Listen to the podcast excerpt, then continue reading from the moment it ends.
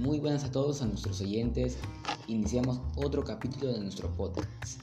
Hoy el tema trata sobre no a la discriminación. Así que entremos al tema. A lo largo de la etapa republicana en el Perú, o mucho antes, se ha evidenciado la discriminación que se tiene en la sociedad peruana, pues existen los diferentes rechazos de algunas personas hacia otras. Bueno, esto ya se ha presentado en diferentes etapas de nuestra vida, o incluso antes, en la etapa colonial, donde se jerarquizaba a la sociedad en la nobleza española, los criollos, los indios y los negros y mulatos. Claramente haciendo una referencia de discriminación al racismo.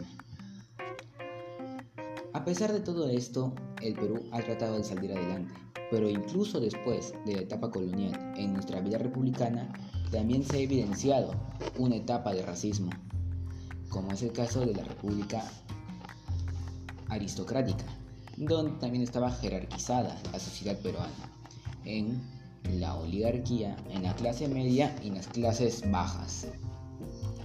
Ahí también tenemos una diferente distribución social que se le puede reconocer que también a la discriminación.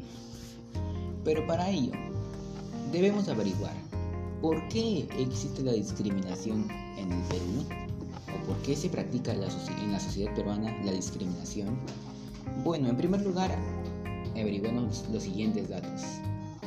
Según la primera encuesta nacional de percepciones y actitudes sobre la diversidad cultural y discriminación étnico-racial, elaborada en el año 2017, señalaba lo siguiente, de que las principales causas de la discriminación son el color de piel, los niveles de ingresos, los rasgos faciales o físicos, lugar de procedencia, forma de hablar, costumbres, vestimenta y el grado de educación.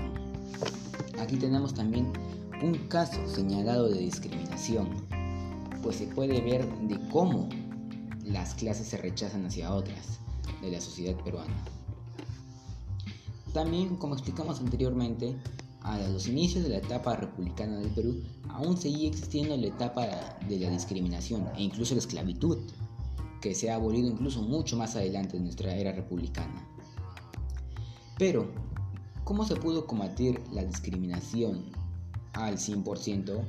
Bueno, en pleno siglo XX se han creado leyes universales de los derechos, los cuales afirmaba de que todos somos iguales, y así quitaba la etapa de la jerarquización en el nivel nacional. Entonces todos estamos contentos de que ya se ha quitado el racismo y que ahora en esta nueva etapa del siglo, que es el siglo XXI, seremos una mejor república. Bueno, lamentablemente esto no es así, pues los actos de discriminación aún se siguen procediendo, ya que como sabemos en cada mes aún se, se viraliza un nuevo caso de rechazo o de racismo. Por otro lado, también el gobierno ha intentado combatir la discriminación, pero sin éxito. Entonces, finalmente, ¿cómo podemos combatir la discriminación? Fácil. Para un menor existen dos tipos de formaciones, la formación escolar y la formación en casa.